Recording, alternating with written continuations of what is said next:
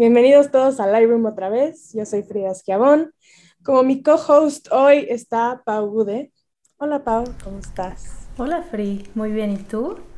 Muy bien, muchas gracias. ¿Ya lista para este episodio? Este... No. ah, pregunta.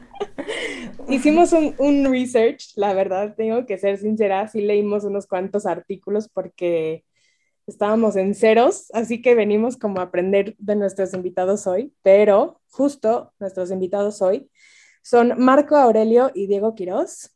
Este, muchísimas gracias por estar con nosotros, de verdad, bienvenidos al podcast.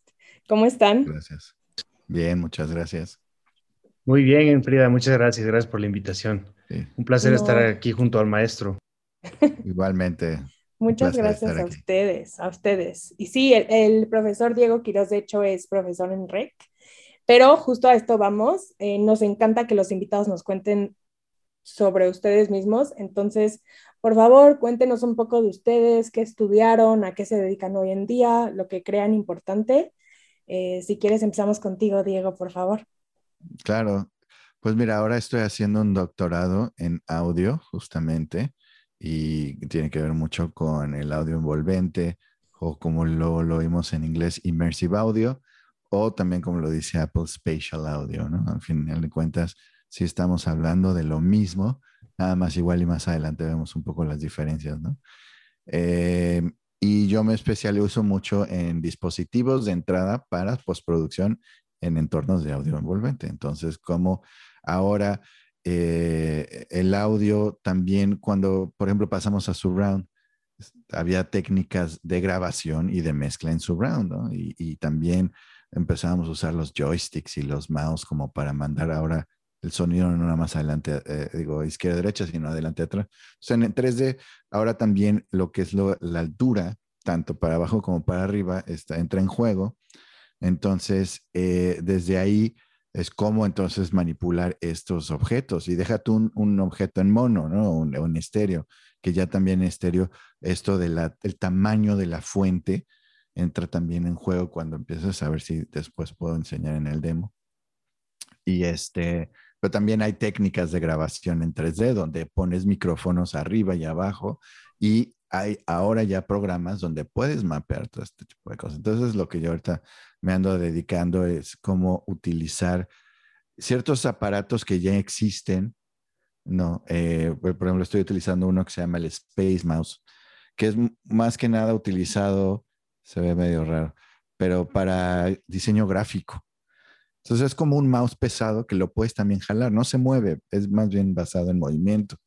Entonces yo lo uso, es, digo, en presión, perdón no en movimiento. Entonces yo lo uso para poderlo mapear a través de otros programas de programación, eh, como MaxMSP, para poder manipular estas coordenadas de izquierda, derecha, arriba, abajo, adelante, atrás y más, porque también cuando ya estás en un entorno de audio envolvente, pues entra lo que es la rotación y cosas así. Este es más fácil enseñarlo ya con, con cierta interfaz gráfica. No, no me quiero poner acá muy, muy técnico, pero en eso estoy yo.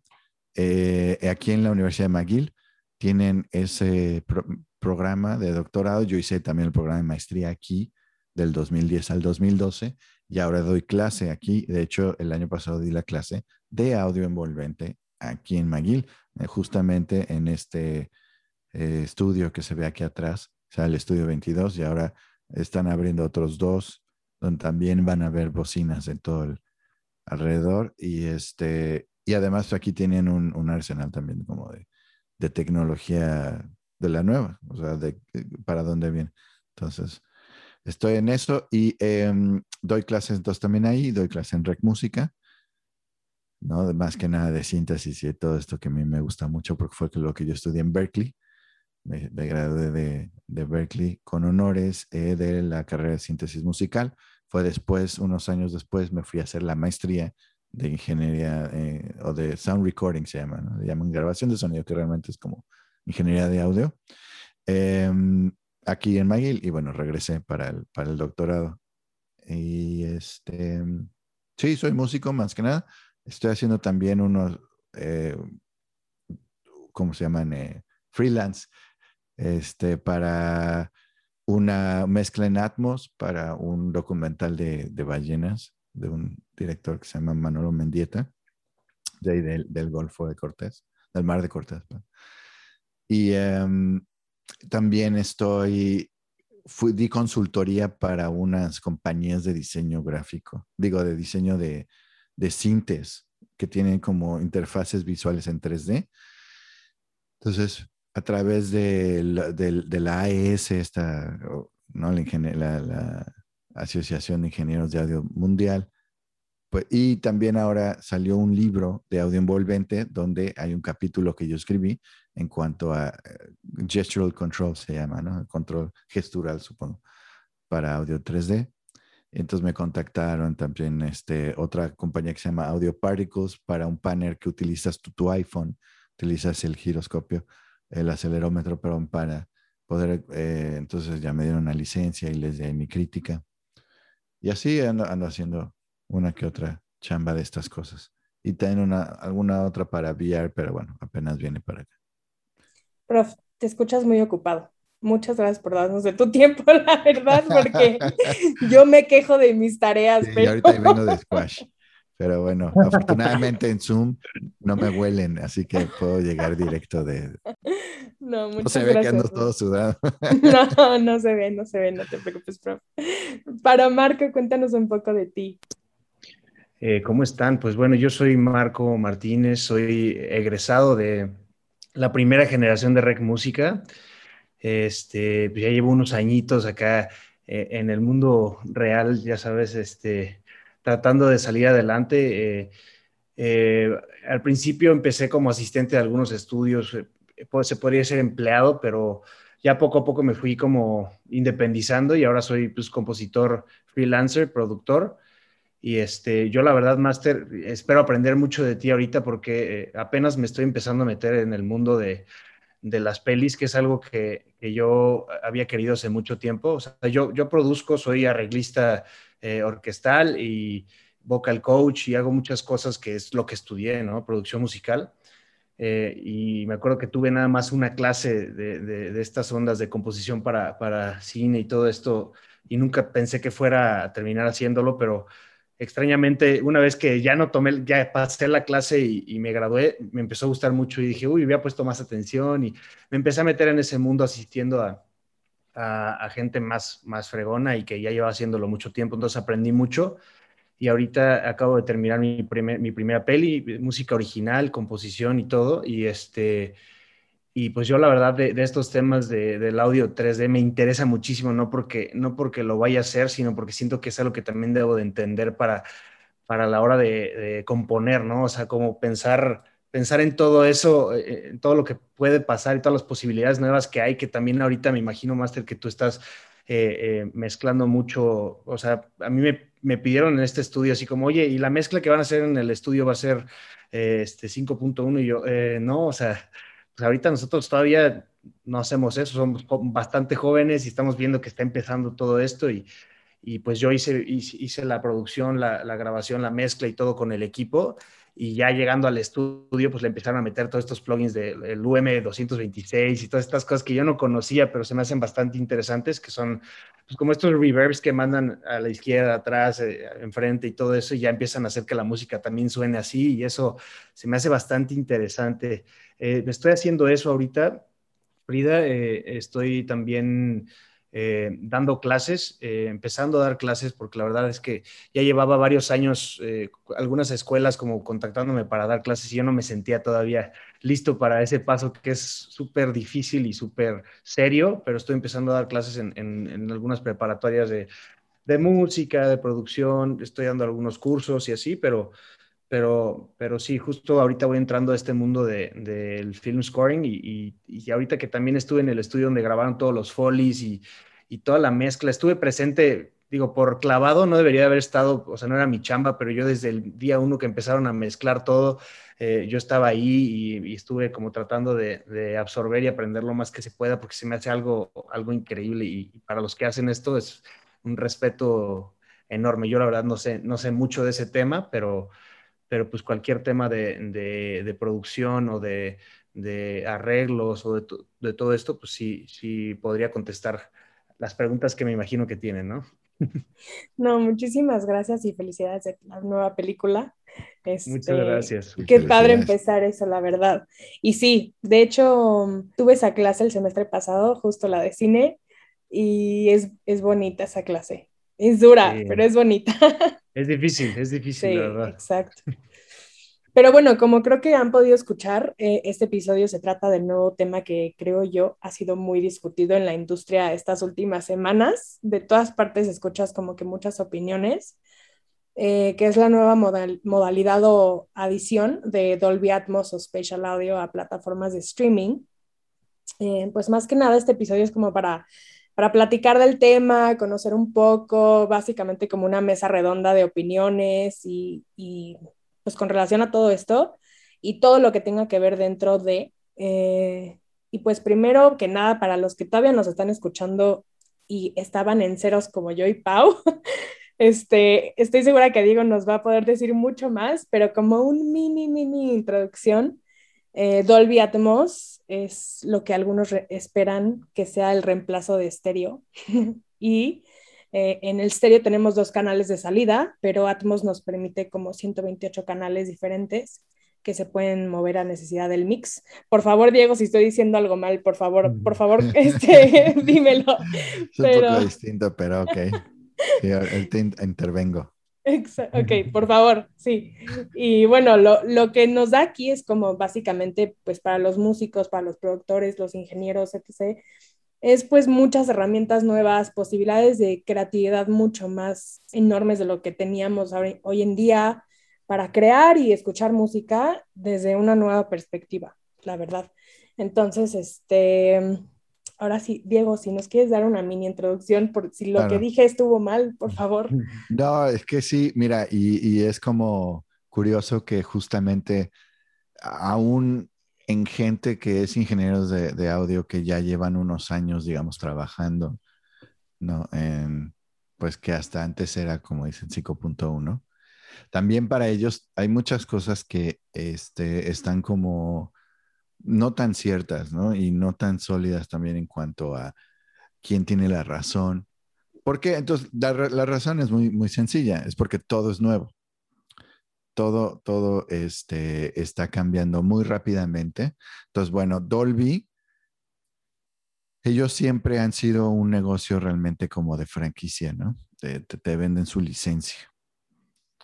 Y, y, lo hace muy bien, o sea, porque ahí para ellos lo más importante es la compatibilidad desde un medio, desde un lado hasta el otro, ¿no? Digamos, del que hace la mezcla hasta el, el, el escucha. Em, ahora Dolby Atmos se juntó con Avid, ¿no? los, los de Pro Tools, para crear una plataforma en donde simplemente se siente como esa extensión de cuando tenías ya el acceso, pues ya fue Pro Tools, desde que Pro Tools 6 creo que ya había su round o algo así. Entonces se siente como eso, ¿no? Está en el, el, el panel está en el mismo lugar, ah, nada más que ahora en vez de ver el cuadrado, ¿no? Hablando, digamos, en una fuente mono, este, ahora ves un cubo, ¿no? Entonces lo puedes tú mover. Entonces, bueno, ok, entonces es una cosa, ¿no? Y em, dices, bueno, este, este cubo a dónde sale? Hay dos métodos, básicamente, que es reproducción por bocinas, entonces estás ya sea para como, de hecho, Dolby Atmos fue como muy eh, promovido y creado por el cine. Entonces, eh, en este caso, pues se refería ahora, le vamos a añadir, de hecho, por mucho tiempo, no sé si todavía, pero había salas de cine que se llama, creo que en México les decían, uh, Cinemex tenía uno que sea 4 de extremo, una cosa así. básicamente volteabas al techo, si había bocinas, es que era Atmos. Entonces, como es extensión, simplemente ahora ya tenemos de todos lados, por todos lados, ahora que venga de arriba. Eh, bueno, también ahora las consolas de videojuego también, ¿no? Hay, hay ciertos videojuegos que tienes Dolby Atmos for headphones. Entonces, ¿cómo? ¿Cómo que por audífono? Bueno, si te pones a pensar, a mí el atajo que me gusta pensar es la metáfora de, bueno, sabemos, se le llama teoría de espacial, ¿no? De audio espacial, spatial audio hearing, que son así me tuve que echar como 20 libros para la parte de las, los exámenes comprensivos del doctorado, que entonces la que sí no sabemos por lo general es por qué se oye del lado izquierdo por qué se oye del derecho. Bueno, es la diferencia en tiempo y también la diferencia en volumen, ¿no? en intensidad, que nos da esa orientación para eh, el oído de si viene de izquierda a derecha. Ahora, en cuanto, si, viene de enfrente, justamente, pero ¿cómo sabemos si viene de enfrente o arriba, arriba, ¿no? Que tenga elevación. Bueno, ahí ya bien entran otras cosas. Ahí eh, se le llama la pina, ¿no? La pina es como la parte de tus orejas y como esta parte del torso crea diferentes, eh, todo tiene su reflejo, ¿no? Entonces refleja la parte de abajo y entra, la parte de arriba de tu oreja y entra. todo esto se crean como filtras, pequeñas curvas, a veces son bastante extremas. Dependiendo de la locación. Entonces todo esto se puede emular, lo que le llamamos ahora binauralización. Entonces el audio binaural es esta capacidad de de, ponerle estos filtros encima a tu mezcla, bueno, digamos a tu fuente mono por ahora, eh, que si viene de no solo izquierda atrás, sino también ahora arriba, le puedes poner toda esa información con los HRTFs y crear una binauralización, lo cual quiere decir que te da el efecto como si viniera como de una bocina de ahí, pero estás en audífonos. Ahora, ¿Por qué a veces el resultado es muy bueno y por qué a veces es muy decepcionante? Porque, primero que nada, no todos tenemos, o sea, más bien cada quien tiene unos oídos distintos y orejas distintas. Es el oído externo y esta parte. Entonces, em, es como si ahorita jugáramos con Messi del FIFA del 2000, ¿no?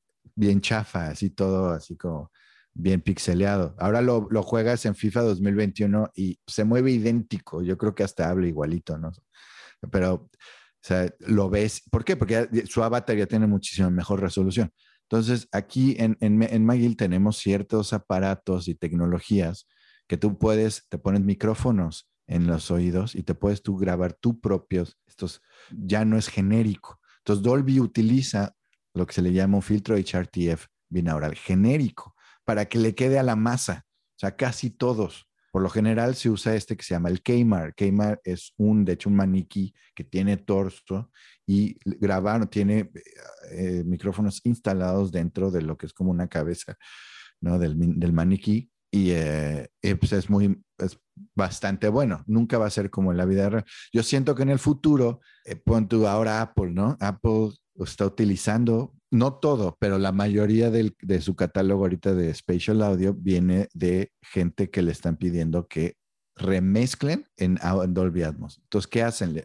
Hay varias formas, ¿no? Y también lo que le llaman el catálogo de atrás, el back catalog, que es como lo no muy conocido, o que no se escucha mucho. Eso por lo general está siendo mezclado up, eh, auto up mixing, o sea, automáticamente, ¿no? Como esos que ves en Facebook de máster automático, así. También lo están haciendo, pues por, obviamente por el simple volumen, la dimensión de cuántas pistas son y cuántos proyectos que utilizan así como cuando tú tenías, por ejemplo, un estéreo, una pista estéreo y tenías tu Dolby Surround Theater en, en tu casa y te creaba un como surround fake a través de cancelaciones de fase, etcétera, filtros como para que se oiga pre-delay y todo esto para tener se le llama material decorrelated, decorrelacionado, que se oiga estéreo. Lo pones atrás, entonces te da ese efecto de que ahora ya tienes otros canales que no son los mismos que adelante, aunque viene de la misma materia. Eso es auto mixear, ¿no? Ahora de estéreo, ahora es de estéreo a envolvente, no es tirar como cosas arriba, arriba, adelante, arriba, atrás. Em, entonces, lo puedes oír. Yo tengo Apple y luego lo escucho y la categoría que dice Made for Special Audio se oye bastante, bastante bien, porque hay una persona detrás de un escritorio que tomó decisiones de, ah, ok, ahora en vez de hacer esto de izquierda a derecha, ahora quiero que sea de arriba, izquierda, abajo, derecha. Entonces, estoy exagerando, ¿no? Para hacer un punto, pero aún así las posiciones de los diferentes micrófonos si es que fueron grabadas ciertas cosas, la batería, etcétera, ¿no? Con varios micrófonos. Eh, entonces ya se, se, oye mucho mejor.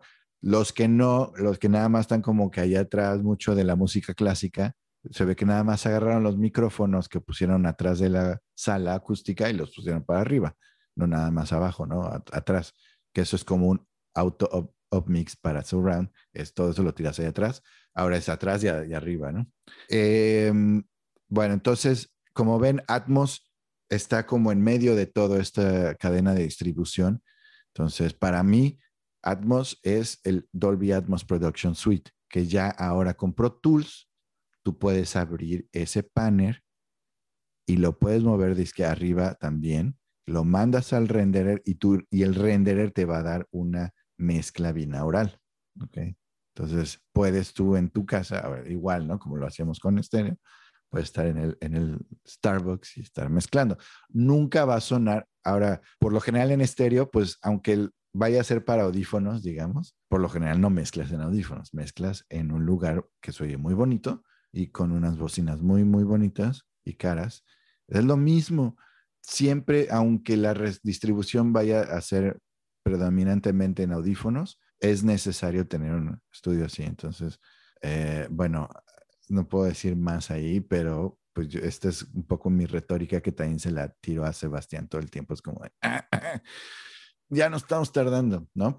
Algo así. Entonces, eh, porque se va a necesitar este tipo de espacios para entonces ya después si lo vas a reducir a binaural, bien. Y lo que tiene muy padre de Dolby es que haces un, se llama un, un archivo ADM y ese archivo ADM, entonces ya lo puedes re-renderizar para binaural, para 7.1.4, para 7.1.2, etcétera, ¿no?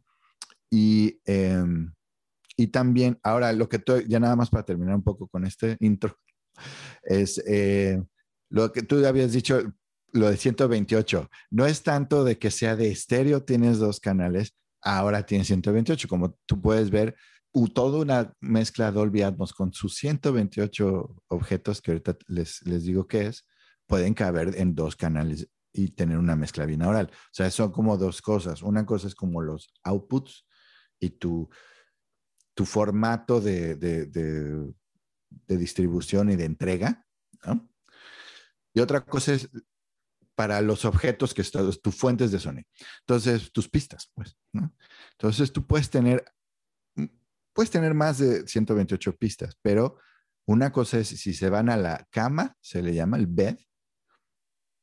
Entonces, esto por lo general es, en el caso de la música, digamos que estás mezclando música para, para cine, serían las cosas que tú siempre quieres que se queden fijas. Y que tengan un mayor grado de compatibilidad si va a ser puesto en un cine que tiene Atmos o en audífonos. Pero con los objetos tú puedes realmente eh, explorar el espacio.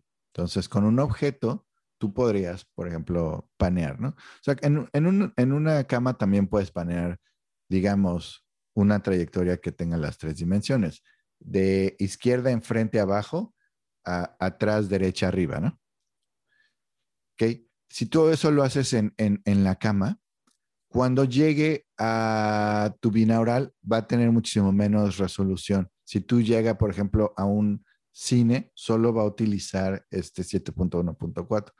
Sin embargo, esto de que se le llama object-based, basado en objetos, quiere decir que si tú lo pones en un objeto y llegas a una sala donde tienes seis, siete bocinas por lado, de hecho en este estudio 22 es así, son cinco por lado de arriba. Entonces sí va a pasar por cada una de esas bocinas, porque aquí y en los cines que tienen varias bocinas por lado, tienen lo que se le llama el RMU, el Rendering Mastering Unit, que es como lo mismo que se hace para binaural, pero ahora para bocinas. Entonces, ah, llegó, tuvo que ir un técnico de Dolby a decir, ah, ok, tiene cinco, bocinas cinco bocinas por lado. Entonces te lo voy a configurar a través de otro programa que es para diseñar cuartos de Dolby también. Que lo puedes ya hasta hacer tú, como ingeniero. Este, y ya y cerciórate de tu routing. Entonces ahora vas a tener mucho mejor resolución. También eso es lo que yo estoy dando clase acá, es de cómo utilizar los objetos más bien para poder tener más resolución pero sigue siendo todo esto muy nuevo. Acabo de tener una entrevista con una persona que se llama Jeff Walper, que también muy, muy chambeador, o sea, de estos dinosaurios que les han caído siempre todas las chambas de mezcla. Y él dice también como sabe que hay gente que utiliza los objetos de esta manera, como para tener, por ejemplo, un reverb 5.1, pero de dos capas. Entonces también podrías tener una resolución de cinco canales arriba, tener un aro de 5 o de 7.1. Hay reverbs, ¿no? El Altiverb, el Phoenix Verb que tiene esta salida. Entonces, pero si lo vas a regresar a, reducir a binaural, por lo general va a ser tu mercado, entonces vale la pena, sí o no. Todas estas cosas, de hecho, son, si no, yo si no tuviera tema de tesis, sería un muy buen tema, ¿no? Porque todo esto es muy nuevo, cada quien lo está haciendo como se, Dios les da a entender. Entonces, bueno, luego pasa esto del 8D por lo mismo, pero eso es, es Dolby Atmos en no, muchas, muchas gracias por la introducción, porque al parecer sí, sí lo estaba dando yo diferente, de diferente forma. Si no tomaron nota, si no tomaron nota ya. Te regresan al, podcast. Exacto. Sí, yo lo voy a regresar para hacer mis anotaciones, Master. Este, a mí se me hace muy interesante este tema porque hace poquito con Apple Music, de hecho, y con, con Dito. Yo, yo, tengo ahí una buena relación con, con este agregador que se llama Dito.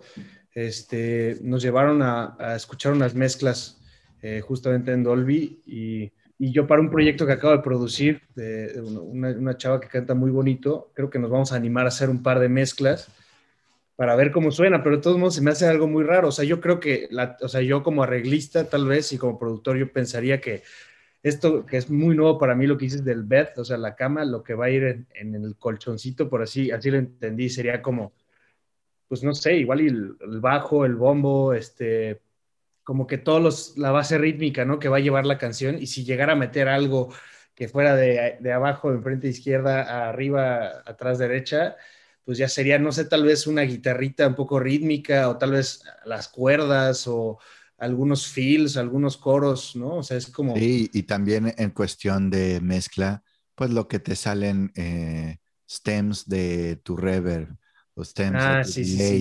Esas cosas son las que también hacen, porque al final de cuentas estás tratando de, de recrear un, un, espacio acústico. Entonces, bueno, esto es como una escuela, ¿no? que más o menos se van evolucionando y se van solidificando, más o menos. entonces, la, escuela, la escuela de sigue estando enfrente de la banda, nada más que ahora utilizas esta parte para recrear cómo sonaría si estuvieras en el stage ah, con las bocinotas enfrente. ¿Qué, ¿Qué, oyes atrás? Ah, oyes el cuarto. Y eso es lo que puede hacer que suene durísimo, o sea, o que suene, que suene muy punch, ¿no? Porque eso es muy padre en el Imperial, bueno, pobre, ya no existe. ¿Por qué? Porque había, mucho, había mucho terciopelo, las cortinas y mucha gente y muy pequeño, entonces le subes y tiene un, sonido perfecto, ¿no? Entonces puedes, o sea, influye en ese caso, es el más que nada el cuarto, lo que viene de los lados de atrás. Entonces, eh, y tenemos mucho más resolución en la parte de enfrente, ¿no? Por eso los, las orejas por lo general están como que un poco orientadas a la parte, a esta parte, ¿no?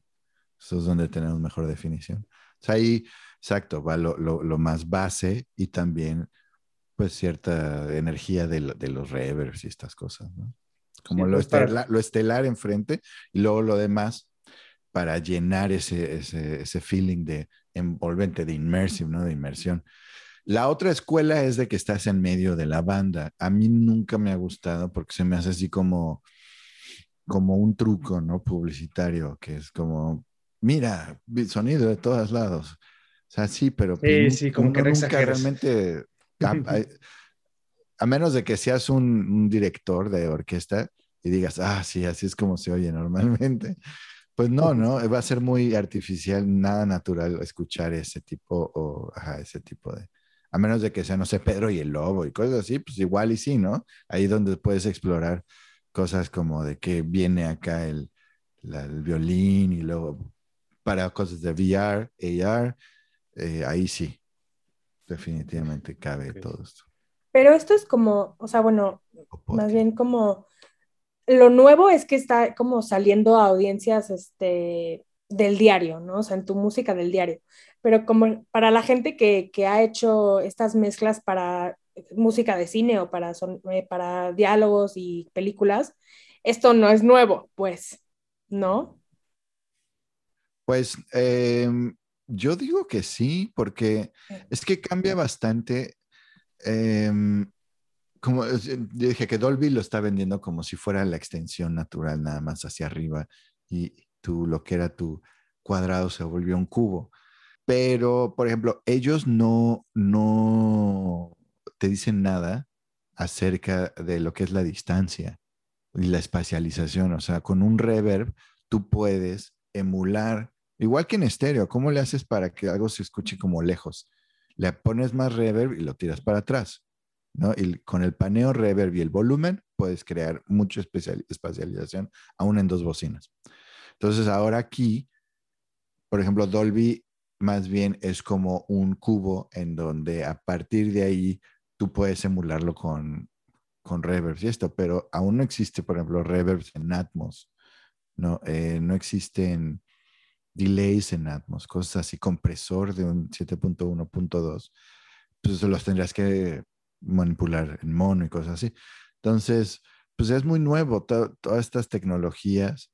Entonces, puedes tú terminar algo nada más con el Dolby Atmos Renderer, por ejemplo, como ingeniero de audio, pues te costaría, no es, no es una progresión sencilla, digamos, de estéreo para allá.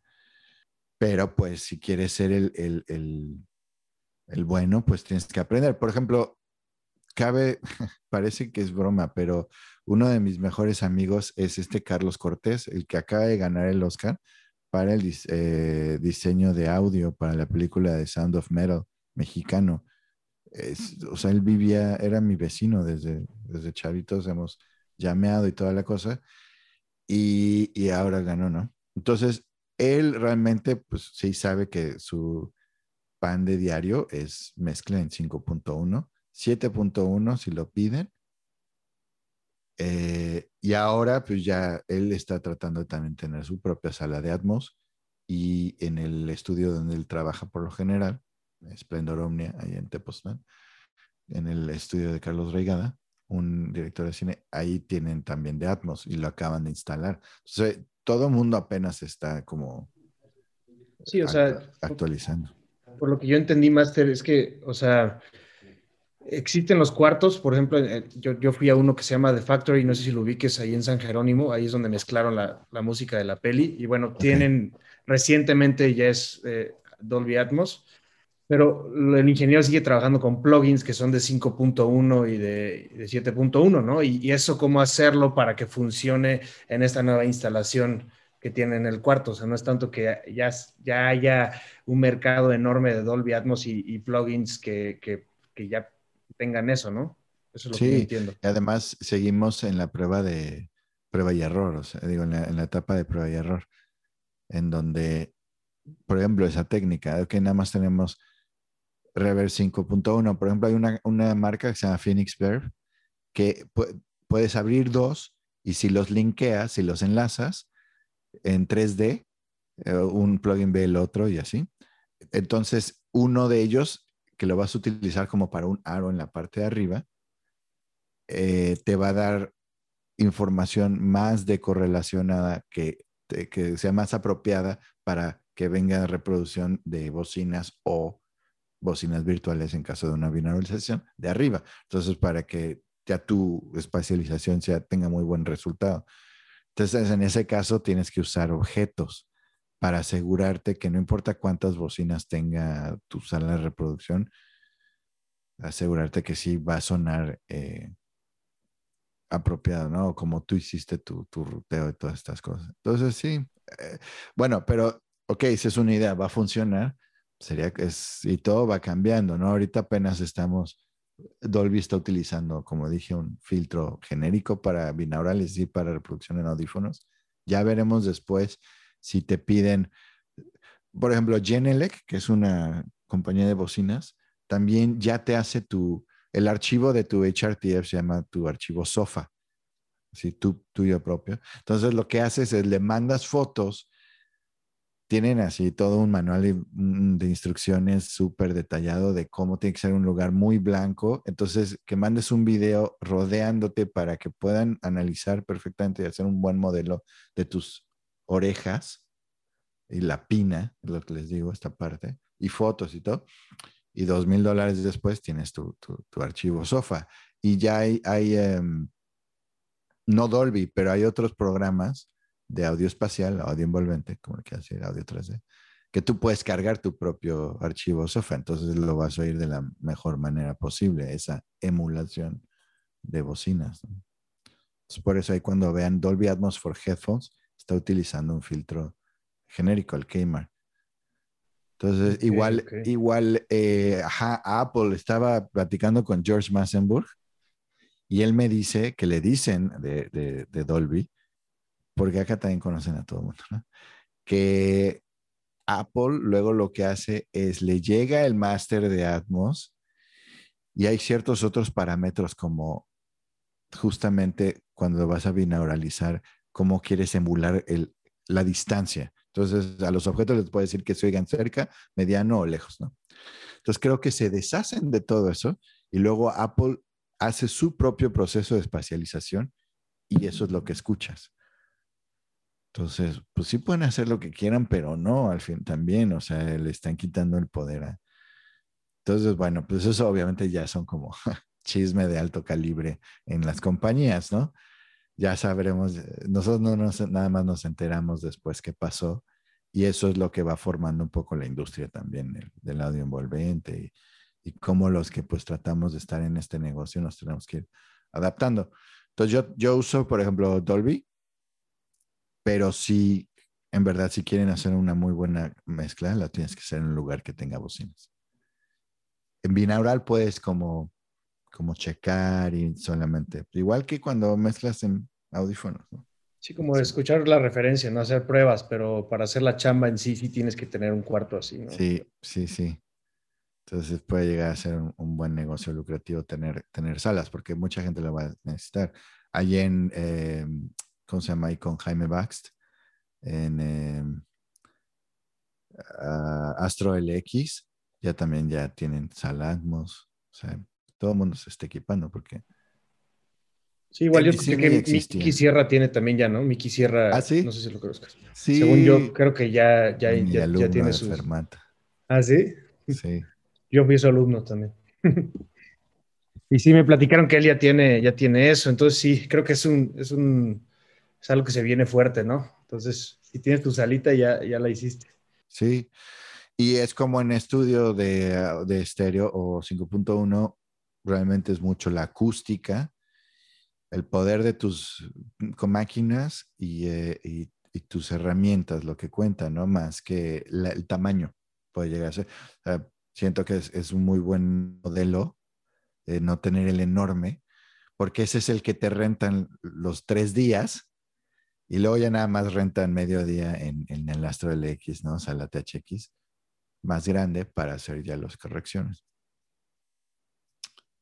Eh, sí, depende también de tu, de tu mercado, ¿no? Ahora también ando por más que nada por este Carlos Cortés, el, el del Oscar, de con, nos conectaron con unos, un chavo que vive en Tokio, que tiene una compañía de videojuego que él es el muy, muy ambicioso, pero se ve que está bien conectado y tiene una muy buena oportunidad de crear el primer juego AAA mexicano. Salió de hecho en el Reforma y todo, se llama Aslan, eh, Mictlán, perdón, Mictlán. Entonces va a ser como un Assassin's Creed, pero azteca, con la conquista y todo. Sí, no, o sea, ojalá le vaya bien porque nos va a ir bien a nosotros también, pero más que nada porque que estaría padrísimo que México pudiera empezar a tener. Si en cine pudo México tener como buen peso, pues no veo por qué no tener el mismo videojuegos. modelo, ¿no? Del IMCINE, pues que hagan el in- in- in videojuego, que es esto de poder deducir mucho dinero, ¿no? Pero pues con donación, con donación a, a- a cine y proyectos de cine, entonces también con proyectos de videojuegos estaría muy bien. En fin. Y luego en música, pues ese es como el más incierto. O sea, nunca hubiera imaginado que hubiera jalado tan rápido con Apple, por ejemplo, que, que Apple se hubiera, hubiera disparado tan rápido esto del, de Spatial Y Audio. con Amazon también ya lo disparó. Amazon también, Tidal también ya tiene. Este, tienes que tener Tidal HD. Netflix también. Eh, de hecho, el, año pasado tuvimos unas chambas de hacer remixes, rem- remezclar, pero eso ya no, con los stems propios, el multitrack, y ahora sí, desde, no desde cero, pero digamos con cierta automatización, a subirlo a Atmos. Entonces nos pasamos ahí un buen rato haciéndolo, con muy, muy buenos resultados, la verdad. Tengo justo una pregunta acerca de eso, porque justo como dijo Free, ahorita Amazon también ya le está dando a, a- a- con la implementación de estas nuevas tecnologías. Apple ya lo tiene y justo como usted decía, Tidal. Yo cuando la primera vez que escuché este tipo de tecnologías fue de Tidal.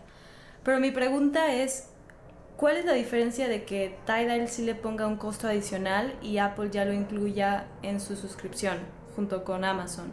O sea, la calidad tiene que ver, es mayor, porque Apple es mañoso y te dice, te lo pongo, pero no lo vas a poder escuchar con tus audífonos del metro. O sea, vas a tener que tener equipo especial y puedes tener o tus AirPods. No, o eso no es cierto. Sí lo puedes escuchar con tus... Sí, claro que puedes escuchar con tus audífonos de metro. ¿A poco? Sí, sí se puede. Tienes que ponerle en Spatial Audio Always On. Mm. Lo- sí, mira, ok, entonces aquí hay dos cosas, ¿no? Vamos por partes. En cuanto de lo de por qué te dicen, es que se puede, cuando tú usas sus propios, y tienen que ser en ese caso los eh, AirPods Pro, Sí. los AirPods Pro tienen head tracking. Head tracking lo que ayuda es, bueno, utiliza también como acelerómetro, ¿no? Eh, hace una triangulación con tu teléfono para saber a qué, cómo está orientada tu cabeza. Porque cuando tú oyes, por ejemplo, con audífonos, digo, con bocinas, con izquierda y derecha, digamos, si tú le haces así, la voz viene de un Phantom Center y le haces así, el Phantom Center no se mueve contigo. Entonces, cuando tienes esta binauralización, olvídate de tantas bocinas, igual nada más bien, porque puedes, puedes binauralizar estéreo y ya ayuda a que se oiga fuera de tu cabeza, a diferencia como cuando escuchas estéreo en, en audífonos, que oyes el bombo en- adentro de ti, ¿no? Entonces ya desde ahí puede ser bueno binauralizar. Bueno, entonces, em, en, en ese caso, cuando, o sea, cuando tú puedes usar tus audífonos de metro, ahí no tienes head tracking. Entonces, sí vas a tener ese efecto de, de espacialización de que viene de los lados, de arriba, etcétera. Pero, pues, si tú volteas para acá, toda, toda la escena se mueve. Con el head tracking, con estos AirPods Pro, entonces tú puedes voltear a la izquierda y se va a mantener como si enfrente estuviera la escena. O sea, rota, gira para compensar, entonces gira así. Entonces tú puedes, eh, y tiene un efecto diferente, tiene un efecto más inmersivo. Pero mira, yo nunca lo he visto así como algo, o sea, yo lo- si lo, lo oigo, pues me quedo así nada más paradito y ya, ¿no? Aún cuando estoy caminando y le pongo el, el Atmos, porque por ejemplo tengo unos Sony, ¿no? De estos noise canceling, y no son de Apple, y sí los puedo usar, y sí se oye bastante bien. Te digo, ahí es donde me doy cuenta que los que están en la categoría de Mates for Special Audio se oyen bien, y todos los demás no se oyen muy bien porque tienen este proceso automático. Entonces, esa es la diferencia. Y el otro que me habías preguntado, me habías dicho, ah, de lo de Tidal, de por qué cobran, porque Tidal siempre ha sido así de que no se preocupa mucho por ser accesible. No, no, o sea, como que su tirada es más así de connoisseurs, bla, bla, bla. Entonces, eh, sí, no, y, y son los únicos, por ejemplo, que, que, son, que tienen MDA, que es este otro como algoritmo de certificación de que es audio hi-fi. Ciertas cosas son un poco no choro, ciertas otras pues sí la escuchas. Acá también hacemos todo este tipo de investigación para ver si realmente están haciendo cosas, ¿no? O no. Eh, entonces, sí, la diferencia es esa y pues Apple se quiere llevar. Ahorita no, les, no necesitan dinero. Entonces, lo que quieren es, es acaparar todo ese mercado y que sean conocidos como el Netflix del audio espacial o qué sé yo, no sé, pero decir, no, no, si ellos son los buenos. Hasta ahorita son los únicos, bueno, y ahora ya Amazon, ¿no? este, Spotify. Sí, es que Spotify no le interesa, ellos, sí quieren dinero, entonces ahorita están bien. No, no, pero pues en algún momento van a tener que sacar algo.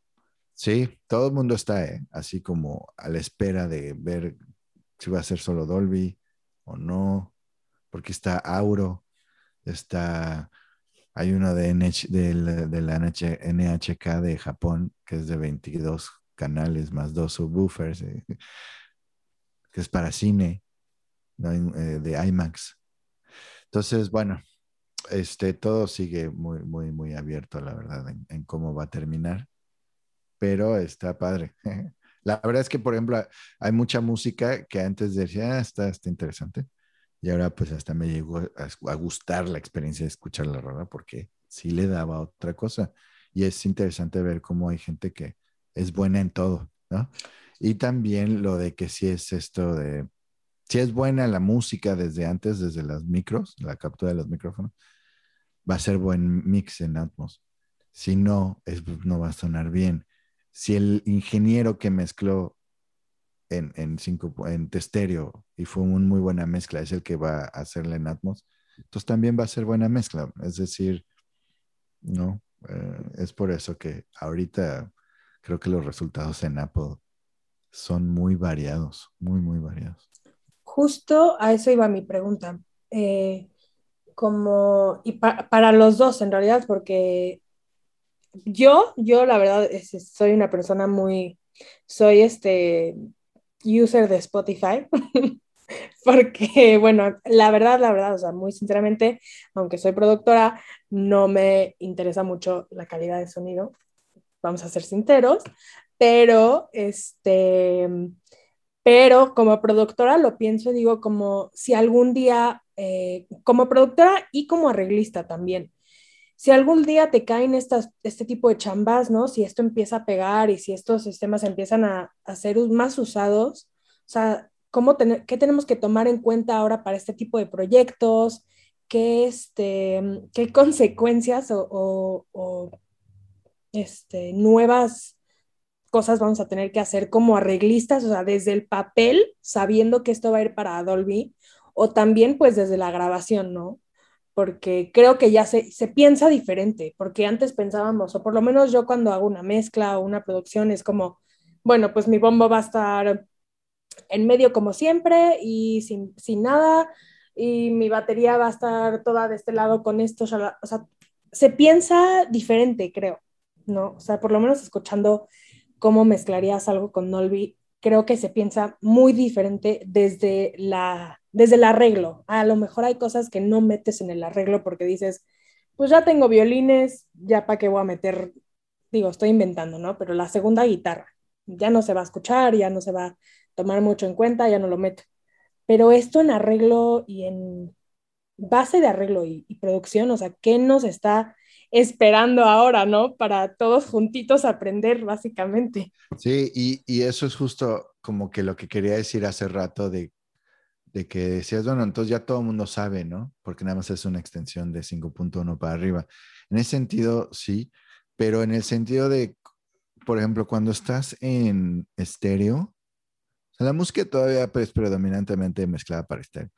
Entonces, uno de los problemas de estéreo es de que nada más son dos bocinas. Entonces, cosas como pop y así que tienen mucho arreglo o orquestral o hay muchos géneros de música que pues sabemos desde, gracias a Phil Spector, tenemos este concepto del wall of sound en donde con paneo, de nuevo, paneo, reverb y, volumen podemos crear todo una, puedes meter 100 pistas si quieres, ¿no? Y ecualización también, obviamente.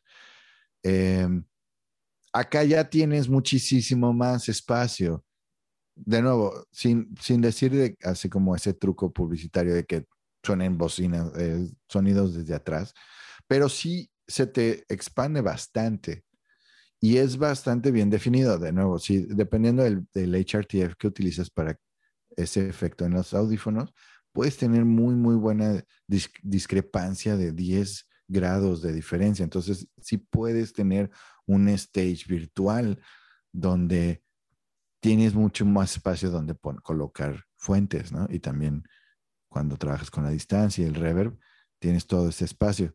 El problema, bueno, o no el problema, pero uno de los, de los retos, más bien para que tengas un buen, una buena mezcla en binaural en Atmos, es no perder esa punch, esa coherencia de las frecuencias graves que te da, que es muy fácil de crear buen punch con un buen Phantom Center de, de en estéreo, ¿no? Que lo que decías, pues pones el bombo en medio y la voz y bla, bla. Entonces, ahora ¿cómo le haces para, si estás utilizando más el espacio, mantener entonces también el, trabajo con el LFI, con el canal del LFI, porque luego también lo tienes que hacer virtual cuando vas a binauralizarlo. Tienes que poner una bocina virtual en medio del cuarto, cosas así. Entonces, eh, sí cambia mucho, que ya no tienes que comprimir tanto. Cuando estás mezclando, tienes tanto espacio que ya no, ¿no? Eh, ¿Para qué comprimías en estéreo? Pues para que pudieran caber muchísimas diferentes sonidos en dos bocinas. Pero ahora que ya tienes tanto espacio y tienes para arriba también, ya no necesitas comprimir tanto. Entonces ahora necesitas otras técnicas de cómo sentir ese punch, que se oiga el glue, ¿no? Por eso también nos gustan mucho los compresores, porque todo como que cuaja. Entonces son diferentes retos ahora. Sí, a mí me pasó, a mí me hubiera encantado poder decirles que sí, pero fue muy rápido todo lo de la peli. Una vez que me preguntaron si mi mezcla iba a ser estéreo, digo, yo no lo mezclé, pues, pero yo conseguí a la persona que siempre mezcla todo lo que yo hago y, y fue decirle, dije, oye, ¿qué onda? Dijo, no, pues no, o sea, no, no lo hacemos, nos gustaría, pero no. Y ya una vez que llegué al estudio y vi cómo empezaron a meterle estos plugins para abrirlo un poco y empezaron a decidir mandar algunos reverbs, algún, alguna altura, o por ejemplo había una escena que me acuerdo mucho donde yo metí unos violines haciendo como un fall, como y en la escena era una toma así de arriba hacia abajo eh, y entonces ahí dije, ay, ahí pude haber hecho esto, le pude haber pedido a esta persona que mezclara, que hiciera esto, este, desde la composición pensar en esto, en todo esto, o sea, como que, como que sí te abre un mundo, o sea, digo, imagínate, apenas yo estaba dándome topes así porque, eh, o sea, estaba aprendiendo a la par de hacer la chamba, la verdad, o sea, ojalá no me escuchen, no me escuchen, este los que me contrataron. Todos hemos estado ahí en algún momento. y ya sabes, fue el primer proyecto, entonces yo estaba batallando aquí con el Tempo Map, imagínate, cosas así. exacto. y ya, o sea, ya, ahorita ya como que aprendí mucho, pero, o sea, yo digo ahorita así como, apenas estoy agarrando la onda de esto y ahora viene todo esto, este, como que pegando bastante fuerte y se abren las posibilidades así muchísimo y es como echarle más, más fuerza todavía, ¿no? O sea, como más más imaginación, más, va a ser más chamba también, ¿no? O sea, pero pues también para, eso, para eso hay maestros como, como usted que se dedican ya a eso y que van a poder complementar bien este, aquí a los compositores, a la locura que, que se podrían llegar a, ocurrir. Sí, porque al final de cuentas, pues un ingeniero de audio tiene que saber que, que estamos ahí para los músicos, para los que hacen el, contenido, ¿no? O a veces tú mismo también eres el, el músico, pero pues sí, sí, sí, también. todo es para la música, sino de que qué chiste tiene tanta tecnología. Exacto. y no se oye bien. Por eso digo que creo que es algo que, o sea, creo que este como reto de, todas estas cosas, siento que va a ser algo que vamos a como que aprender todos juntos, porque verdaderamente sí creo que viene desde el papel, o sea, yo creo que ya componer una canción o ser la arreglista de una canción ya va a ser para este tipo de chambas, por lo menos, creo que totalmente diferente. Y como tú dices, o sea, como eh, Marco, cuando estabas haciendo tus escenas de, los violines y así, como que darte cuenta después es como, no. Sí, así como, ojalá hubiera estado preparado para que me dijeran que alguien que supiera mezclar en Dolby, para que antes de componer yo hubiera dicho, ah, esto lo voy a hacer así porque sé que lo van a poner acá en la mezcla, no sé, este, hubiera estado padre. Pero bueno, ojalá que salgan más oportunidades. Ya verás que sí, ya verás que sí. Justo cuando, cuando Frida y yo estábamos haciendo nuestro research, nos surgió una pregunta que se las quiero hacer a ustedes. Y es que justo estábamos comentando que sí está muy padre y al principio puede ser una experiencia fenomenal y muy divertida, pero le estaba diciendo a Frida, no será lo mismo cuando salieron como las teles con las que podrías ver tus pelis en 3D que sí está muy padre, sí me compro la peli, pero pues hasta ahí llegó, ¿no? O sea, ¿ustedes creen que esta va a ser una experiencia, o más bien un cambio revolucionario para la música y llegó para quedarse o va a ser como algo de a ratos, porque incluso puedo llegar a pensar que puede ser un poco cansado, ¿no? Como de, ay, ya escucho todo de aquí para acá y yo nada más quiero escuchar mi música en estéreo y hasta aquí llegué. O sea, que sea como algo de a ratitos, como, no sé si alguna vez vieron el famoso video de la barbershop, de la barbería, ah, donde escuchabas al sujeto que te... Y es como si está padre, pero hasta como que da ñañaras, ¿no? Y sientes raro. Entonces, ¿ustedes qué piensan? Yo, yo lo que opino es que creo que el máster ya lo dijo, es como, o sea, ¿qué vas a poner? O sea, no vas a poner todo, o sea, no vas a, a poner la voz acá dándote vueltas, ¿no? Este, o sea, como que siento que, o sea, lo del, lo del 3D, primero que nada, está padre, estaba padre, pero qué flojera tener que ponerte lentes a cada rato, ¿no? Y eso es como, como lo que siento que, o sea, es una de las razones por la que no pego tanto. Y este, pero en esto yo siento que si lo haces bien, o sea, si tienes buen gusto y eres buen ingeniero y mezclas bien y luego te empiezas a meter a este mundo, pues no vas a meter, o sea, igual metes delays y reverbs, cosas bonitas que hagan que se sienta pues en, eh, en este formato, pero, pero no atascarte, ¿no? O sea, no, no decir, ay, pues ya tengo estas herramientas y aquí voy a mandar en este compás eh, eh, que suene el hi-hat acá y luego se pase para atrás y así, o sea, como que siento que no va a funcionar. Y ahí, por ahí yo me imagino que se podría eh, quemar este recurso, ¿no? Pero si tenemos buenos ingenieros y gente muy buena haciéndolo, siento que podría ser algo, algo padrísimo. Mira, al principio, cuando salió el cine, la gente se empezó a salir porque pensaban que el tren venía a arrollarlos a todos. Eh, y ya después el cine se volvió algo, una institución del, arte, del entretenimiento. Em, también, por otro lado, porque las pantallas 3D valieron, porque te tenés que poner unos lentes. O sea, primero que nada, la gente que ya trae lentes, ya las perdiste. ¿no? Y yo, yo antes usaba lentes, yo, yo sé lo molesto que de esa discriminación se siente cuando te dices, oye, ¿y que no piensas en la gente que ya tiene lentes? En este caso, siento que sí puede jalar porque los lentes que te tienes que poner, que en este caso, ¿qué son? Los audífonos. Ya todo el mundo los usa. Y quieras o no, por bueno, como dicen en inglés, for good or worse, eh, la pandemia ha hecho que todo mundo también, o sea, ya a, mi, mamá le regalé, le doné unos este, Bayer Dynamic. Entonces ahí también, acá escuchando todo súper, este, excelente, tiene ahí su, su Apple Mac Airbook, que no sabía ni usarla. Antes de la pandemia no sabía usar una, una laptop, una compu, nunca había tenido una computadora en toda su vida. Y ahora en Zoom y todas las cosas, ¿no? Entonces, este, cuando veo eso, a ella no le representa mayor esfuerzo escuchar en audio envolvente, ¿me entiendes? Ah, es lo mismo, sí. De hecho, cuando estás escuchando un catálogo, eh, algo en audio, en, en Dolby Atmos, en tu Apple, ya que lo configuraste, le pusiste, le pusiste Special Audio Always. O sea, ahí te lo ponen y te dicen ten cuidado porque se puede, con, ya dijimos, ¿no? Con tus AirPods Max, con head tracking, súper chido. Con cualquier otro eh, AirPods normales o cualquier otra que no sea de Apple, se puede, pero va a estar fija la escena. El problema, de, entonces, porque no siempre, porque pues, puede ser que lo tengas conectado a bocinas.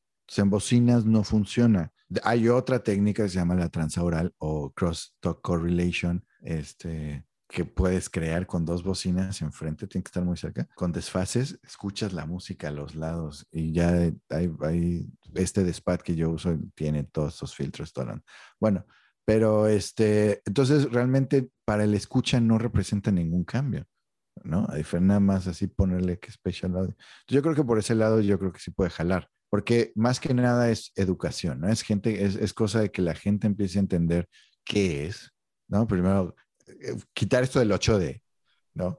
Primero que nada. Número dos, eh, esta idea de que, ay, tiene que venir por todos lados, si no, no es audio envolvente. Si no es lo mismo, no hay otros beneficios, como que el hecho de crear tener mejor resolución para crearte un espacio acústico, que ahora sí te sientas que aunque tengas el violín enfrente, Ah, eso no cambia. Bueno, de hecho, ahorita sí hay otra cosa que vamos a hablar, que escuchas todo como si estuvieras en esa sala, porque ahora sí la, emulación de que viene, cuando estás en, una sala de conciertos, tiene sonido que viene de los lados, por ejemplo, de atrás, de arriba, que es lo que toda esa suma hace que suene a ese lugar. Entonces, con el audio envolvente tú puedes emular muchísimo mejor que en estéreo. En estéreo también lo usábamos para emular los reverbs y todo esto. Pero ahora, como tienes más dirección, puedes tener más información, estos cues, spectral cues que crea los early reflections y, el, todas estas ondas que crea un reverb para darte este. Número dos, lo que le llaman la inside the head locatedness. Cuando estamos escuchando una pista normal en, en estéreo, en audífonos, todo lo que está eh, paneado en medio, cuando estás en bocina se oye padrísimo, el bombo y el bajo y la voz enfrente, en medio de pelo. Pero cuando estás en audífonos se oye adentro y se cansa cansa esto de estar escuchando adentro. Entonces, también binauralizar te ayuda a externalizar el sonido. Entonces, ya, aunque esté enfrente, aunque esté paneado en medio, lo oyes como si fuera una bocina enfrente de ti, no adentro de ti. Entonces, esto puede hacer que también dures más tiempo escuchando música con audífonos, que sea menos desagradable, sea más agradable, etc. Entonces, siento que por ese lado es un poco distinto a lo de la, porque yo también lo he llegado a pensar, que qué tal si es lo mismo que una, una pantalla 3D, pero, y además, por último, tiene muchas vertientes de flujo, de, de, trabajo y de dinero y todo esto de las industrias. Tiene el cine, que ya lo he hecho desde hace mucho tiempo y queda perfecto, ¿no? O sea, eh, explosiones, aviones, todo lo que viene arriba en cuanto a eso y la música, pues lo mismo. Videojuegos, eh, aquí en Montreal, aquí bien cerca de, la escuela, está el estudio AI2. Ellos son los que hicieron un título de los de Tomb Raider, que son de, videojuegos que son muy famosos. Es, es, una franquicia bastante exitosa. Y fueron los primeros en tener canales realmente específicos que viniera de arriba cuando tuvieras los medios necesarios, ya sea tener una soundbar de Atmos, o tener un, Dolby Atmos Theater en tu casa, cine, o Dolby Atmos for Headphones. Entonces, perfecto, porque ahí tiene muchas escenas donde estás en una cueva, en, el agua, y bajas y subes, y los murciélagos, y las lianas, y el agua con se oye arriba y abajo. Entonces, está perfecto para este tipo de cosas. Entonces, para allá va. Y ahora la música con Apple y, que se vayan a pelear, empiecen a pelear con Amazon y Tidal, pues me hace perfecta terreno fértil para que la gente, se, es que esto es lo que les decía, puede sonar mil veces mejor. Aquí nada más que tienes que tener tus mediciones o tienes que tener muchísimo mejor modelo de tus de las orejas, etcétera. Ahorita solamente es como la pruebita. Es como los videojuegos hace 20 años. Ahora ve cómo están las consolas. son unas cosas impresionantes. Los juegos, Red Dead Redemption, que en serio una hora adentro y ya te, te sientes vaquero, o sea, ya estás ahí eres vaquero. Entonces es lo mismo, es cosa de que la gente entienda de las posibilidades que hay allá afuera. Tiene que haber dinero para que la tecnología se implemente, todo lo que nosotros hacemos aquí, se implemente como productos y listo, ¿no? Este, entonces sí, yo siento que sí tiene un, futuro bastante bueno. Sí, la verdad yo creo que después de esto y después de entender un poco más, creo que va a estar padre como el cambio más que nada. Y también como, como escucha, y no como productora ni música ni nada, pero eh, como escucha va a estar padre todo, porque sí se sienten los videojuegos diferente, o sea, es completamente inmersivo, ya te puedes quedar horas en el juego, no tienes ni idea de qué hora es afuera, no pasa nada, tú nada más estás en el juego. Entonces, la verdad, sí creo que va a estar muy, muy padre ese cambio. Y Ahora sí, como que antes de dar nuestras despedidas y todo esto, Prof, si nos quieres dar tu demo, estaría increíble. Sí, vamos a intentarlo. ¿Me puedes dar para que share screen ya está, verdad? Ya, creo que ya. Ok. Bueno, esto es Pro Tools, todo el mundo lo conoce. Y esto es el Dolby Atmos Render. Entonces, una cosa que también está revolucionando bastante es que ya puedes, ya no necesitas utilizar como equipo especializado de Avid o cosas así, existen, como el Dolby RMU, que es una compu específica para hacer este proceso de renderización, que es como donde panear a qué bocinas exactamente se va a ir, todo esto, los ruteos, hacer los re-renders, binauralización, etcétera.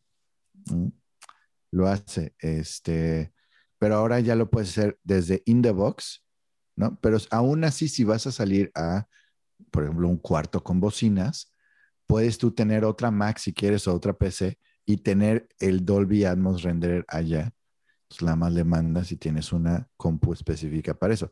Pero eh, no nada más tiene que ser como para, como un servidor, ¿no? Así que una compu específica, sino puede ser tu Mac, puede ser tu PC. Entonces, en ese caso también ya cualquiera se puede comprar 11 bocinas, tener un lugar, ponerle un lugar acústico y te puedes poner a mezclar en, en Dolby Atmos bastante rápido. Bueno, entonces está esta cuestión de lo de la, ¿cómo se llama? La, el los objetos y la cama. Bueno, vamos a checar a ver si pueden escuchar algo.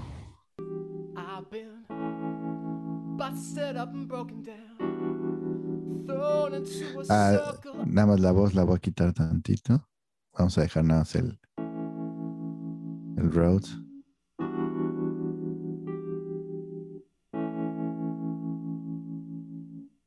Vamos a probar el binauralizador de Dolby. Not bad. A ver, vamos a ver arriba. Vamos a subir por aquí.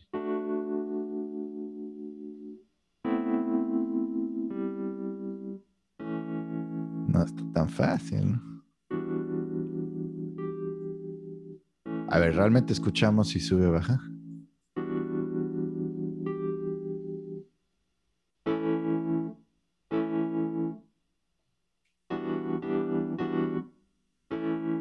Entonces, pues lo que les decía, esta parte de izquierdo-derecho atrás ya es muy bueno con un HRTF, un filtro HRTF F genérico.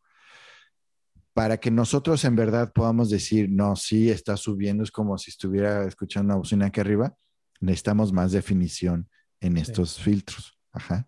Pero van para allá, va para allá la... Y bueno, en cuestión de objetos, en cuanto a, bocina, em, ahora que lo estamos aquí renderizando y binauralizando en tiempo real, no hace mayor diferencia. Es más cuando realmente estás en un, eh, un cuarto. En un cuarto con bocinas en el techo. Pero a ver, una, una última vez. Vamos a ver. Les voy a dejar esto para que hagan un collage del video. Sí, es I candy, I candy. Ah, pero a ver cómo lo paso. ¿Es uno o el otro? Chin. Ok, creo que ya sé cómo. Así. aquí también te lo muestra. aquí está lo de los 128 objetos. tienes la cama de 7.1.2, pero tienes también los objetos. Pues ya es bastante convincente, ¿no? Este efecto. Digamos adelante, atrás.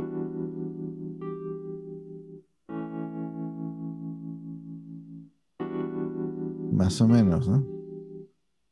Ok. Pero obviamente en un lugar con bocinas, pues lo oyes porque está saliendo de diferentes bocinas. Eh, me gustaría ahora enseñarles, por ejemplo, otros sistemas. Fuera de Dolby sí existe. Entonces, eh, nada más para que tengan un poquillo más de, de, contexto. O no sé si quieran ver algo más, nada más quería como que enseñar que pues sí se siente, ¿no? Tal cual como la extensión de un surround, de un, de un entorno de mezcla en surround. Ahora ya nada más tienes el acceso de subir y bajar. Pero de hecho, como transición a lo que yo, yo a lo que me estoy dedicando es ahora cómo hacer eh, aparatos o métodos eficientes para entonces si yo quiero ir esta trayectoria que decíamos de tres dimensiones, de aquí a acá arriba. Eh, de hecho, desde, desde ahorita ya es, me es muy difícil, ah, porque estoy todo, el botón equivocado, pero aún así tienes que apretar clic, luego shift y luego arriba abajo. ¿Por qué? Porque este, hay una separación de estamos utilizando, en mi caso, el mouse, un dispositivo de entrada que es de dos dimensiones, ¿no? Izquierda, derecha, adelante, atrás para algo que queremos ser de tres dimensiones. Entonces, pues Avid se lo tiene que ingeniar para tener opciones. Entonces, aquí tienes tú, por ejemplo, trayectorias donde solo controlas adelante, atrás, izquierdo y derecho y arriba, la, altura, arriba, abajo, se como que se, se controla sola por estas trayectorias eh, prehechas. Es parecida nada más, es como que es más convexa. Y esta, por ejemplo, se queda arriba, etcétera. Entonces, yo utilizo aquí unos dispositivos de entrada que sí eh, operan en tres dimensiones o más, porque si se fijan, así con la mano aquí lo voy a hacer. Eh, es más, tengo que quitarme un poco el, el filtro, el virtual background para que pueda también igual y mostrar aquí las manos. Pero tenemos, o sea, izquierda, derecha, una, dos, tres, cuatro, cinco, ¿no? Y seis, o sea, que es la rotación. Y además también, por ejemplo, este que se llama el Lead Motion, eh, identifica gestos. Entonces, este tipo de gestos también los puedes utilizar para controlar, ya sea, por ejemplo, espacialización, apertura y cosas así. Entonces, a ver un poquito de qué están viendo aquí. Y eso que esto pues, está, leve porque realmente todas las, todas las fuentes están aquí. Entonces, eh, aquí puse las bocinas que tenemos en el estudio 22. Ya como que me preparé para tener la versión binaural sin como referencia a bocinas o con las bocinas. Pero, y son fuentes de sonido. Tienes la voz, eh, un eh, piano eléctrico, una guitarra acústica, una guitarra eléctrica. Nada más que aquí, cada uno de estos ya fue grabado con una técnica de audio envolvente. Es decir, por ejemplo, el, piano eléctrico fue grabado, salió de una bocina y tenía un micrófono arriba, izquierdo, left, center, right, y un micrófono abajo también, como capturando una, una pared de sonido en dos dimensiones, pero dos dimensiones de este, arriba, abajo. Igual las otras también, por ejemplo, aquí no se ve, pero acá, por ejemplo, la, la batería eh, fue grabada. A ver, la voy a controlar acá para que la puedan ver. Este, esta fue grabada así. Estos son los overheads, de hecho. Estos dos son los overheads. Y, pero se puso también dos micrófonos como AB en izquierdo y derecho y luego dos abajo. Entonces, para capturar todo lo de abajo también. Entonces, son ya. entonces, por ejemplo, en Dolby no podrías todavía hacer esto porque solo puedes utilizar objetos mono y estéreo. Hasta ahí llegan. Ya si quieres algo con más canales ya no se puede. ¿Sale? Entonces ya cuando estás utilizando este tipo de, pues, configuraciones multicanales, pero que, ya tienes dos dimensiones utilizando la, la altura, pues también entonces ya cosas como, por ejemplo, Ah, eh, vamos a solear, ¿qué sería? El whirly, ¿no? Más o menos como estábamos haciendo allá. Lo voy a controlar. Por ejemplo, la apertura lo voy a hacer con el, con, a ver, a ver si lo pueden ver aquí. Ah, no está funcionando para nada. Ahí está. Entonces con más reverb. Ah, nada más que está. Ok, bueno, vamos a ponerlo así.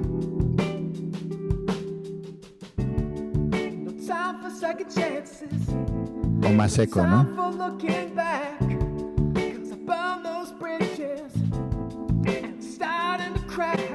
Entonces, una de esas cosas también, por ejemplo, la, el source size se llama como el, tamaño de la fuente. Como ahora son, crean un objeto bidimensional eh, los cinco micrófonos, pues entonces también uno ya puede empezar como a trabajar lo que es la, el tamaño de la fuente, que en este caso sería la distancia entre cada una de las cápsulas de los micrófonos, lo cual da un efecto de un instrumento más grande o más pequeño.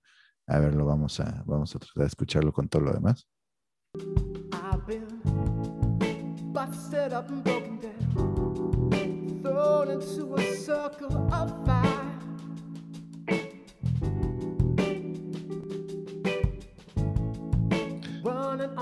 Y ahora lo estoy controlando en, en tres dimensiones con la mano, ¿no? Arriba, abajo, izquierda, derecha. Pero también ya entran también la rotación. Entonces también lo estoy, se le llama el yo, como, como de dial. Y también el tilt, Ah, el tilt lo tengo apagado. A ver, ahí. El tilt sería esto, ¿no? Porque lo estoy utilizando en XY, eh, XYZ, en vez de Azimuth Elevation Distance, que bueno, eso es, para, otra, para otra clase. Entonces aquí yo puedo empezar a mezclar, mm, este, escuchándolo. Vamos a ponerlo acá para que más o menos se imaginen que estamos en un, un cuarto de bocinas.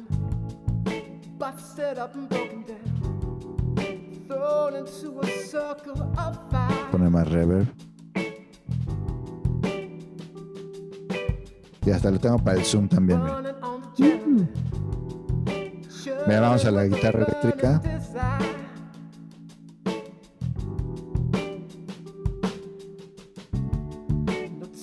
second chances. Time for looking back.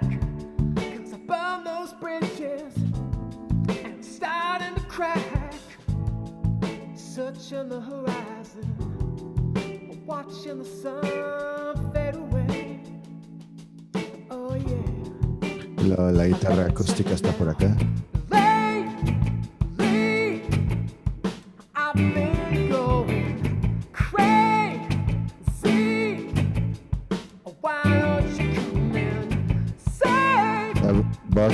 A ver.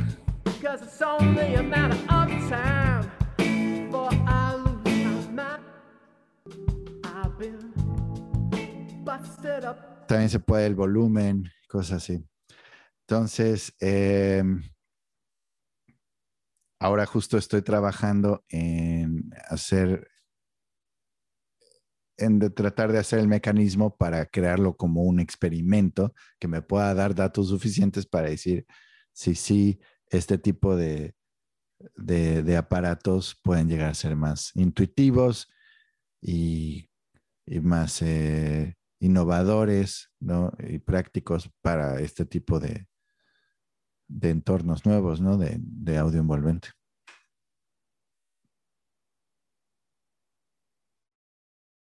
Esto es el sensor.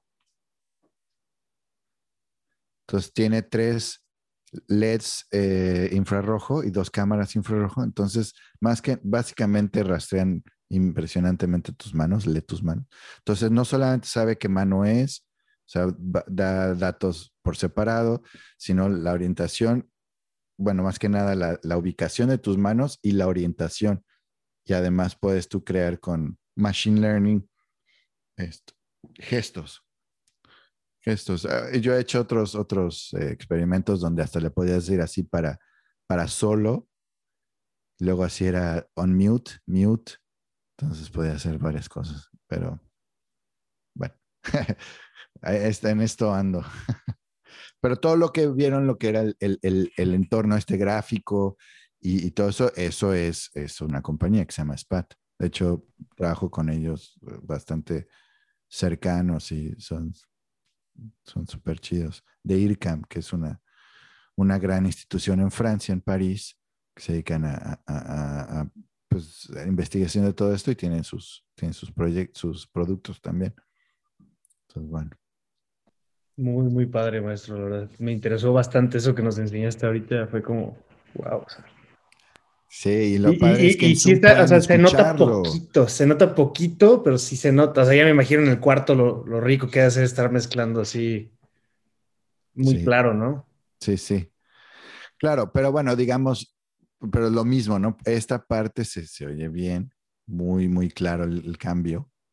Ya aquí, y, sí está, bueno, pues eso ya es, como dices, ¿no? Como para un, un laboratorio, una sala de mezcla y eh, sí, y también, por ejemplo, los procesos para, para binauralizar y todo eso están mejorando cada día, ¿no?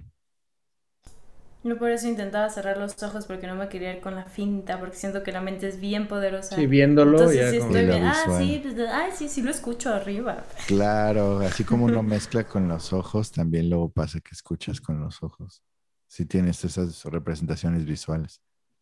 Y luego con los Audis que traen más. ¿Sí son Audis tus audífonos? No, va? ¿Estos? No, son los Sennheiser 650. Ah, Sennheiser, ok. Pensé que eran Audis, parecen. bueno, tú traes también los Bayer Dynamic, ahora los cerrados, entonces seguramente sonaba bien. Sí, suena muy chido, suena chido. Oye, pues qué padre. Sí, no, pero de verdad a los dos, muchísimas gracias por su tiempo, muchísimas gracias por compartirnos un cachito de lo que saben, porque estoy seguro que saben muchísimo más, pero de verdad, o sea, quedé con la boca abierta de que no tengo que cerrar. De verdad, muchas, muchas, muchas gracias. Espero a nuestros a este, oyentes que les haya parecido de mucha utilidad, que lo hayan disfrutado tanto como nosotros lo disfrutamos. Y pues algo más que quieras decir, Free. Eh, yo nada, la verdad es solamente volver a decir lo que dijo Pau, de veras muchísimas gracias por su tiempo, como por tomarse em, un ratito de su día para platicarnos sobre esto. Estuvo verdaderamente increíble, estuvo muy padre conocer esto y pues sí, nada más muchas gracias. Si quieren dar eh, sus redes sociales o si quieren este, pues aquí echar el, lo que quiera, exacto, el plug, eh, adelante. Más, más que nada les quiero agradecer por invitarme a esto porque la otra vez me sentí como un alumno en REC, así con un gran maestro enfrente platicándonos y explicándonos muchísimas cosas. Y creo que justo a tiempo estuvo padre porque voy acabando mi primera peli, me voy metiendo a este mundo, entonces ya cuando venga otra vez creo que sí voy a querer eh, meterme muchísimo más a esta onda y entender más cómo funciona, aunque yo no lo vaya a hacer, o sea, porque yo no soy ingeniero, me gustaría en algún punto poder hacer algo, este, pero sí me quiero meter más al mundo para entenderlo más y, este, pues igual para mí fue así, pues una super masterclass de aquí y, pues espero poder implementarlo después ya de una manera mucho más ordenada y, no solo con llegar al estudio y que le metan reverbs a mis estéreos, que sonaba bien fregón para mí, ¿no? O sea, ya cuando veía cómo lo abrían y todo, pero, pero creo, que, creo que sí es algo muy interesante y pues igual, muchas gracias. Súper. Muchas gracias, eh, Frida y Paulina, por hacer esto. A mí me gustó, eh, siempre me interesan mucho estos temas y sí, ojalá haya salido algo bueno este, también más bien ahí cuando sepan si ya está disponible en, Spotify, este, me avisan de la liga o algo así para poderlo escuchar. claro que sí, claro que sí. Padrísimo. Muchísimas gracias por habernos escuchado y nos escuchamos en el próximo capítulo de Lightroom. Hasta luego. Bye.